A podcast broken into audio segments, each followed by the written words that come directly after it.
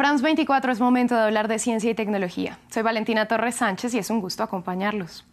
En esta ocasión iniciamos en el espacio porque llegaron a la Estación Espacial China los últimos tres taikonautas que ayudaron en la construcción de la instalación. Se trata de la misión Shenzhou 15 y esta será la primera ocasión en la que se realice una rotación de tripulación. Es decir, la misión 14 recibió en el espacio a los integrantes de la 15 y son ellos los que despedirán a sus compañeros que llevan casi seis meses en el espacio. El vuelo espacial tripulado Shenzhou 15 es un vínculo de conexión significativo entre la construcción total de la estación espacial y el inicio de una nueva fase de la aplicación y desarrollo de la instalación. En el espacio exterior, la tripulación de la Shenzhou 15 presenciará el momento en el que el pueblo chino cumpla el sueño de completar la construcción de su propia estación que permita continuar realizando nuevas contribuciones a construir el poderío chino en el espacio y la exploración humana del universo. Recordemos que en 2022 se cumplieron los 30 años del programa espacial chino. En 1992 los expertos chinos formularon la idea de construir un laboratorio orbital tripulado algo que era una fantasía, pero por ello se elaboró la llamada estrategia de tres pasos. El primero consistió en enviar taikonautas al espacio y garantizar su regreso seguro. El segundo, desarrollar técnicas y tecnologías avanzadas de vuelo espacial, incluidas actividades extravehiculares y acoplamiento orbital. El tercero, que ahora está a punto de completarse, fue ensamblar y operar una estación espacial tripulada permanente, algo que marca un importante hito para China. Y ahora seguimos en el espacio, pero vamos a hablar de la misión Artemis. Recordemos que la primera versión de este programa fue lanzada al espacio el pasado 16 de noviembre con el objetivo de probar todos los componentes para que en un futuro pueda llevar astronautas a orbitar la Luna y a lunizar tras 50 años de la última misión Apolo. Pues tras 10 días de recorrido, la cápsula Orión logró un récord al alcanzar una distancia de 401 mil kilómetros de la Tierra. Previamente la marca la tenía la misión Apolo 13 de 1970 con 400 mil kilómetros. Y pese a que este ya es un hito importante, dos días después la nave se ubicó a la máxima distancia prevista para esta misión, más de 430 mil kilómetros de nuestro planeta. Desde el 25 de noviembre la nave entró en la llamada órbita retrógrada, lo que significa que está viajando alrededor de la Luna en dirección opuesta a la que lleva el satélite alrededor de la Tierra. Los expertos explican que la misión está rompiendo las expectativas que se tenían. Se eligió esta órbita porque es extremadamente estable. No cuesta mucho combustible mantener su posición allí y eso le da a todos nuestros ingenieros, a nuestros controladores de vuelo, la oportunidad de aprender realmente sobre los sistemas de Orión en el espacio profundo.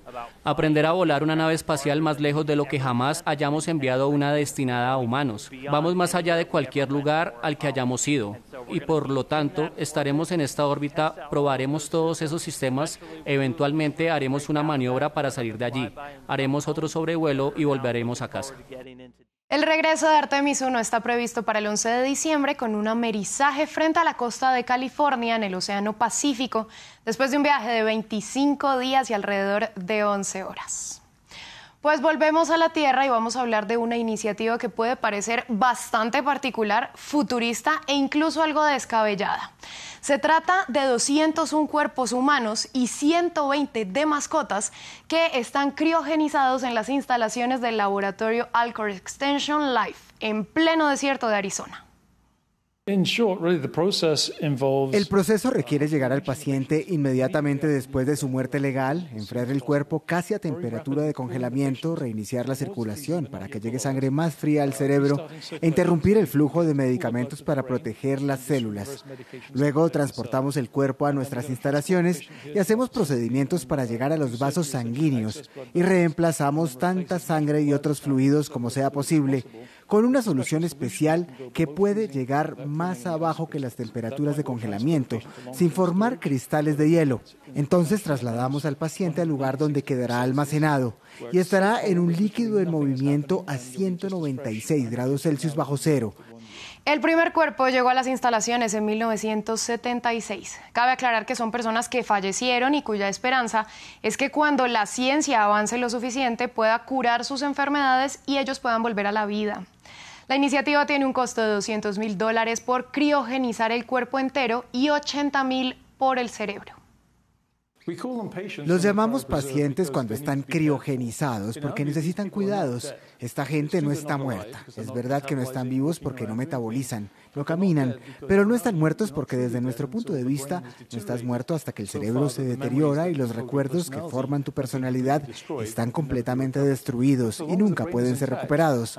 Pero mientras que el cerebro esté intacto y detengamos su daño, esperamos que en el futuro, con tecnología más avanzada, se pueda reparar el cerebro revertir el envejecimiento y volver a la vida. Ahora un dato que vale la pena conocer es que en California en 2016 investigadores del Centro 21st Century Medicine descongelaron con éxito el cerebro de un conejo de un estado criogénico en un estado casi perfecto usando nanotecnología, si bien el cerebro no era funcional. Así llegamos al final de esta crónica. A ustedes les agradecemos su sintonía. Continúen con nosotros que hay más en France 24 y France24.com.